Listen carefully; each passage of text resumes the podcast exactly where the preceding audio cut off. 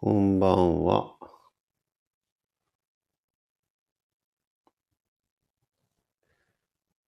えー、こんばんは。12月11日月曜日。5時45分を少し過ぎたところです。こんばんは。こんばんは。皆様、こんばんは。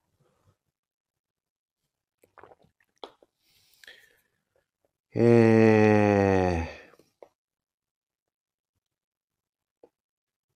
ー、日曜日に静岡でお絵かき教室をやってきてですね、さっき帰ってきたとこなんですけど、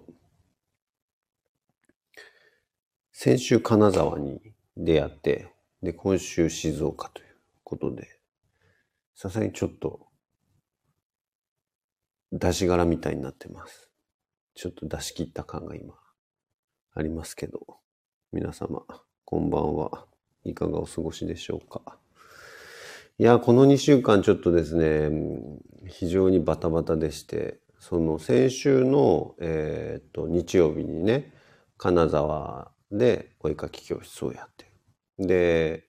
今、今週じゃねえな。ん？先週の日曜日、そうだよね。で、今週っていうか、あれ？週ってどこが始まりだ？なんつったらいいんだこれ？よくわかんない。なんだ、どうしよう。日本語難しい。えっと、えっと、とにかく何が言いたいかっていうと、先週の日曜日に金沢でお絵かき教室をやったんですよ。で、その次の金曜日に、えっとね、お絵かき教室番外編ということで、えー外部講師を招いてですね、えっ、と、絵の今度はね、分析をしようということをやったんですよね。これちょっと後で話しますね。で、えー昨日ですよ。昨日が静岡お絵かき教室。で、まだあって実は、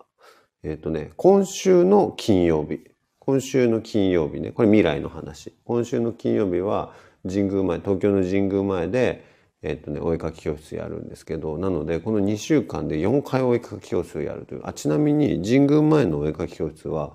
あの、まだね、ちょっと告知できてないので、あの、皆さんよかったら来てください。気になる方は、あの、僕の X、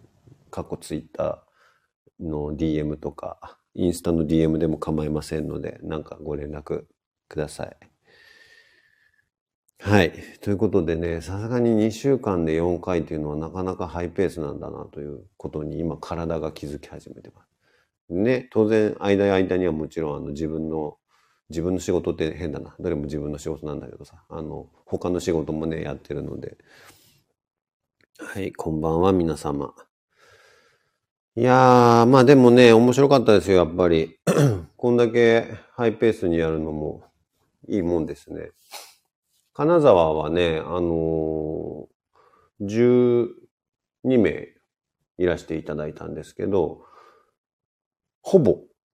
県外から皆さんやってくるというね。だから金沢でやりますっていうからさ、北陸からいらっしゃるのかなっていうことじゃないんですよね。僕の絵描き教室の出張版というのは、金沢行きたかったみたいな人たちが、これを機にいっぱいやってくるっていうね、感じで。で、あれですよ、だから、あの、金沢のお絵描き教室でさ、最初にさ、時間も結構あったから、なんでこれ参加したんですか？なんて気軽に聞いてみたわけ。なんかほら、絵が上手くなりたくてとか、人に何かを伝えたくてとかさ、自分の表現したくてとかさ、そういう動機を皆さんそれぞれ持ってんのかなと思って聞いたらさ、いや、金沢にずっと行きたかったんですとかさ、お寿司食べたくてとかさ、あと主催してくれたのがね、フットセラピーのユーミさんという方なんですけど、ユーミさんに会いたくてとかってさ、もうほぼ誰も絵描きたいっていう動機を持たずにやってきたっていうのが、金沢のお絵描き教室だったんですけど、まあいいですよね、でもね。そういうのもね、なんかどっかに行く理由の一つとして使っていただければ、まあそれはそれでいいのかなと思ったりもしたけど、ありがとうございます。お絵描き教室、兵庫ね。兵庫も良かったよね。兵庫参加された方。そうなんですよ。兵庫も良かったんだよ。そう、やっぱね、不思議なもんででもね、場所場所でね、特色出るんですよね。金沢ね、参加されてありがとうございます。お絵かき教室、海外はそろそろやりたいっす。はい。海外マジでやりたいんですけど、それで昨日静岡ですよ。でそしたらさ、静岡はさ、静岡で面白くて、えっ、とね、8名かな ?8 名いらっしゃったんだけど、あ、違う、9名？あ、違う違う、8名だ。9名だったんだけど、1人あの、直前で、あの、体調不良になられて、えー、8名だったんだけど、えっ、ー、と、ほぼ全員、県内からっていうね、感じで、なんかこれあるんでしょうね。何らかの法則が。いや、すごい面白いなと思って。それでさ、あの、金沢にしろ、えっ、と、まあもちろんね、その兵庫とかそれ以前のところもそうなんだけど、にしろ、えー、っと、今回の静岡もそうなんですけど、やっぱりね、その絵を描いて楽しかったみたいな感想を皆さん持ってくれるのももちろんなんだけど、その絵を描いた表現をしたということと同じぐらい多分、まあ、自分で言うのもあれだけど、その僕がそれに対して何か言ってるということを、えー、楽しんでいただけてる様子なんですよ。まあ、楽しんでるっていうか、なんかいろいろその時にそれが、なんか自分がもともと苦手としてるものと、あのー、直接的にね、あの同じようなことをテーマになっちゃったみたいな人もいるし、えっ、ー、と、今向き合ってるテーマなんです、それみたいなことをおっしゃる人もいるし、その僕はだから絵に対してコメントをするんだけれども、それがそのままなんかその人の人生みたいなものとか、マインドとか、えー、考え方の癖とか、生き方とかさ、まあそういうものと直結してるみたいなことがすごい多々ある。で、それを僕がなんか、そのバサバサ言うもんだから、そっちの方でヒーヒー言ってる方もまあまあいたりして、まあそれも面白いとこなのかもしれないなと思ったりしてね。うん、で、今回もなんかさ、なので、あの、結構ぐさぐさ来てる方も、それはそれでいらっしゃったんだけれども、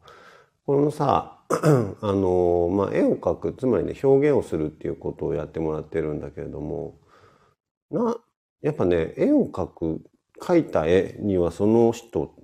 が現れるよね。つまりね。っていうかさ、もう本当に、出し柄で声も もう出ない ごめんなさい。感じなんですけど。そう、絵にはやっぱりね、その人のことがよくよく現れちゃうんですよね。だから、何も聞かなくてもまあわかる。で、特に面白いのは、お絵かき教室って言ってやってるからさ、その出来上がった作品だけを見るんじゃなくて、その制作のプロセスも僕はずっと見ているわけで、そうするとさ、もう、より一層もうすべて点で取るように分かっちゃうわけですよ。その方のことというのかなんというか。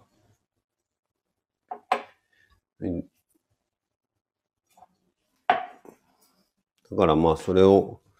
そのまま言うんだけどね。これでね、これ、まあどういうことかっていうと実はね、やっぱりね、絵には、その、まあちょっとね、箇所って言うけど、絵にはその人の無意識感に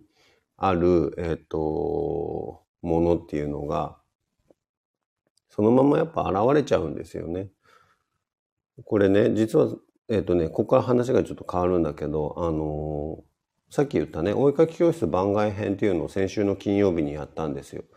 で、ここでは、えっ、と、ゲストに大川文さんという、まあ、僕のも、えっ、と、友人で、えー、かつ、まあ、仕事仲間というか、一緒に一時期、一部の仕事を、えー、させていただいている方がいらっしゃるんだけれども、臨床心理士をされている方で、精神科クリニックとかに、えーと、勤めていて、それで、えー、カウンセラーをしたりとか、あとは大学で、えっ、ー、と、まあ、学生たちに教えたり、それからご自身の研究もされているという方だったり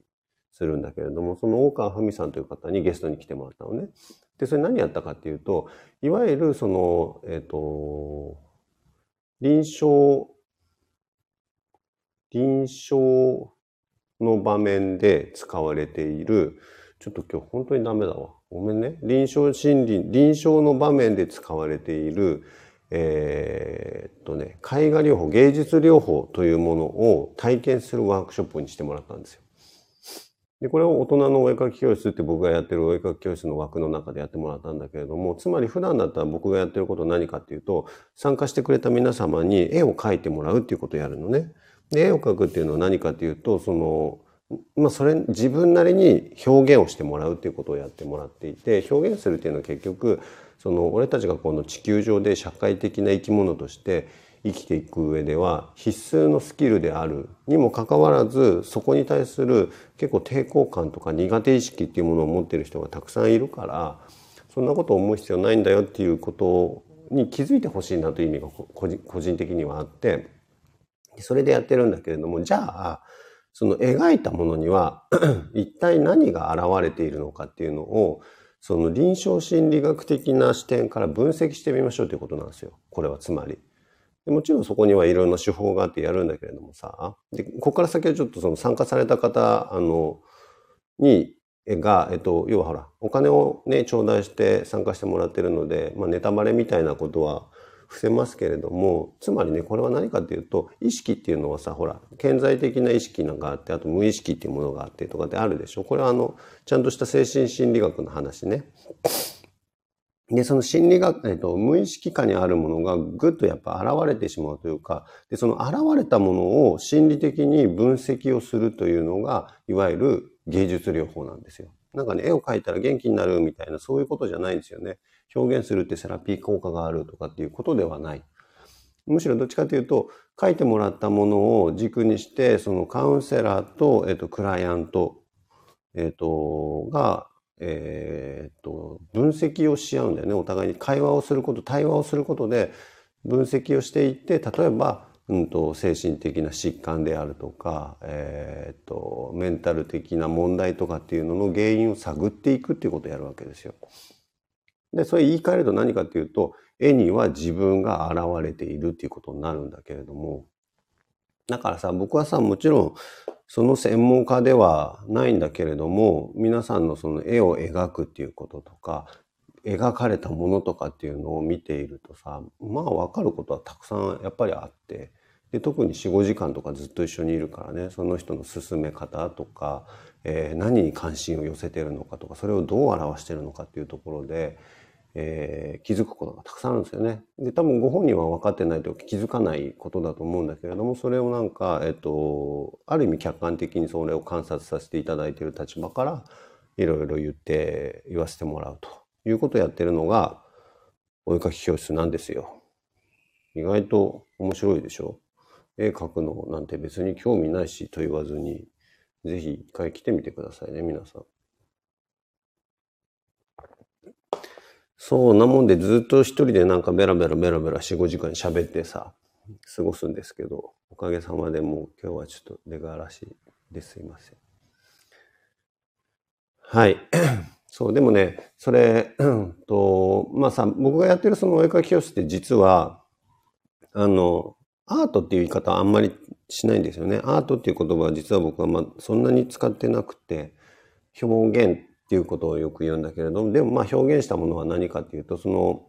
そういうつもりで作ればそれはアートになっていくものだったりするんだけどね。このアートっていうののさ、役割っていうのが何なのかなって思うと、いくつかもちろんあると思うんだけど、一つはやっぱりその、えっと、アーティストという人たちは、新しいものっていうものを僕たちに提示してくれる人ですよね。それが一つのアートの役割だと思う。それは、新しい価値観とか、新しい美意識とか、新しい生活様式とか、新しい技術とか、あるいは新しいというよりは、これまで見えてなかった世界のことを見せてくれるとか、なんかそういうことが、えっ、と、このアートっていうものの役割の一つだと思っていて、やっぱりだから常々アーティストの方たちは、えっ、と、過去にやってきてるものとは違うことにチャレンジしていくわけですよね。もう例えばピカソみたいな絵描く人なんてどこにもいないわけですよ。なんでかっていうとピカソがもうすでにやってるからさ、それを。だったらそうじゃないことをやっていくっていうことの歴史の積み重ねが今日に至っていて、でもそのアーティストの方たちが新しいものを表現としてやってくれるおかげで、結果俺たちの生活が豊かになっているみたいな側面って実はたくさんあるんですよね。故にヨーロッパとか行くとアーティストってあのすごく地位の高い人たちなんですよ。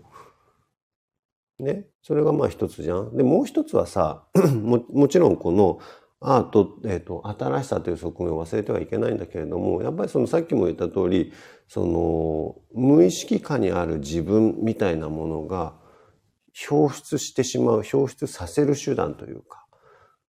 っていうのも、このアートというものの役割としてはやっぱりあるんだろうなと思うのよね。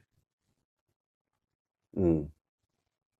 自分のことって分かんないでしょ？分かんないからその表現をするんですよ。そうすると自分でも自分のことを少しこう見れるようになるというか。でね、まあそれをさ、アートとして振る舞いたいのであれば、やっぱりその新しさとか社会的な価値とかみたいなものを作っていかなきゃいけないと思うんだけれども、表出しただけっていう状態のものもあって、でそれがおそらく一般的に呼ばれるアウトサイダーアートっていうやつですよね。アウトサイダーアートって何かっていうと、要はアートの教育とかをしっかり受けてない人たちの表現っていうのが広い意味での正しい意味なんだけれども、でも、えっ、ー、と、よく使われるところで言うと、障害を持ってる方の表現活動とかの結果とかね、あとはまあ、えっ、ー、と、何があるかな。障害以外だと、犯罪者とかもそこに含まれるんだけどね。まあ、そういうものを指して要するにそのアーティストじゃない人たちが作っているアート作品という意味でアウトサイダーアートっていうものがあるんだけれどもこれ何かっていうとねアウトサイダーアートの特徴って作品を作った本人がそれを作品として世に売っていこうという意思が皆無なんですよ。ゼロなの表現しっぱなしなのなんなら人に見せるっていう気もなくてねそう例えばねヘンリー・ダーガーっていうアウトサイダーアートのえ、ー、と、作家がいるんだけれども、この人は、え、ー、と、もう本当に精神的に疾患を抱えていて、え、ー、と、一人暮らしがままならなくなって、入院したんだったかな。入院して、で、大家さん、その当時住んでたニューヨークのマンションの、えっ、と、一室だったんだけれども、大家さんが部屋を片付けようと思って、もうそこに退去してね、亡くなったんだけどちょっと詳細忘れちゃったけど、部屋片付けようと思って部屋に入ったらもう身寄りもいない人だったからね。あの大量の作品が出てきて。でここからが奇跡なんだけどその大家さんはそれを評価すべきだと思ってゴミとして処分せずに、えーと、ギャラリーに持って行ったんだよね。でそのおかげで、えーと、ヘンリー・ダーガーという人は、えーと今やもうそのアウトサイダーアートを代表するような人の一人になってるんだけれどもでもねヘンリー・ダガーつまりねどんどんどんどんアウトプットするということにしか意識が向いていなくてそれをなんか人に見せたいとか売れたいとかそういうことは全く考えてなかったんでね。それでも この表現ということをやり続けたということとかさあるいはそれがなんかなんだろうなこう多分ね義務感というかもうなんかやらなければならないみたいな状態でずっとやってたんだと思うんですよね。でそのいわゆる、えーと、アウトサイダーアートと呼ばれるようなことをやってる方たちってねそういう方すごい多いんですよね。誰に言われたわけでもないしそれがお金に変わるわけでもないんだけれどもとにかく毎日こういう絵を描か描いていますみたいな。うんでね、そう考えるとさ、なんというか、自分たちがこう表現するということにすごくこう苦手意識を感じたりとか抵抗感を感じるのってとてもとても意識的な操作だと思う思うのよね。もしかしたら人間というものは本来あのもっともっと無意識のところでは表現するっていうことが当たり前にあったんじゃないかという気もする。でこれ、えっと、表現するということの機会が失われれば失われるほど何らかの問題を抱えていっちゃうんじゃないかっていうこともちょっとこう考えたりします個人的にはね。例えば子供たちだったら、えっと、切れるみたいなさつまり、えっと、表現するっていうことの技術機会があまりにもなくて何かをこう溜め込んでしまってそれを出す手段っていうのも持ってないからもう爆発させるみたいなことでしかできなくなっちゃうっていうこともあるかもしれない。で大人だったらそれは例えばうつ病って呼ばれるものとか精神的な何らかのこう問題になって出たりとかすることもあるかもしれないね。うんと考えるとさどうですか？この井出さんのやってることまあまあまあまあいいことやってる気がしてきた。ということで、ちょっともうなんか、ゆうじさんがなんか今日声がガラガラだから、あの、YouTube ライブやんないんでしょ？っておっしゃってたからさ、じゃあ俺9時からやろうかなとか思ったんだけど、多分俺も俺でダメそうなので 早めにやりましたけど、そんなわけでね、まあいいもんですよ。絵を描くに限った話じゃないんだけれども、表現するっていうことって、こういうラジオ配信とかもその一つかもしれないけど、なんか、ね、抵抗なくやれたらいいなと思うよ。で、その抵抗感ってどっから来るかっていうとさ、やっぱ他者からのこう比較みたいなものに入ってしまうっていうところで、誰かがさ、そこに点数つけるんだよね。だけどさ、それって別にさ、もちろんなんかそういうものを目指してやるんだったらそれが必要なこともあるけどさ、自分のためにやるとかさ、誰かと分かち合うためにやるっていうんだったらさ、そんなね、点数なんかいらないもんなんだからさ、もっともっと俺たちは多分自由に表現者であっていいんだと思いますよ。ということで、えっ、ー、と、またね、来年もいろんなとこ行ってやりたいと、ありがとうございます。雪の結晶を。ありがとうございます。思ってますので、泣かないでね。まあ泣いてもいいけどさ。あのー、どこかでまたお会いしましょう、皆様。それと神宮前は月に1回ぐらいはずっとやっていくので、出たくす玉3等今日は結構真面目に話したと思ったのに、3等いただきました。ありがとうございます。あ、なんか来た。ありがとうございます。ジンジャーブレッドマン。あ、またくす玉来た。3等2回くす玉いただいてもやっぱり3等なので、俺の今日の話は3等なんだなということで。はい。ありがとうございました。今日はもう早めに。あ、またくす玉来た。これで最後かな。やった !1 個上がった !2 等ありがとうございます。はい、すいません。ということで、えっ、ー、と、はい。まだね、年内なのでもう一回やりますから、気になる方は連絡ください。で、まあそうじゃなくても、また来年以降も随時やってますから、なんかいつやってるかわかんないとかよくあるんですけど、ひとまず聞いてみて、何かしら答えますから。ということで、えー、週の始まり、月曜日ですけど、もう今年も年内、あとちょっとですね、皆さん、ラストスパート風邪などひかぬように頑張りましょうね。それではまた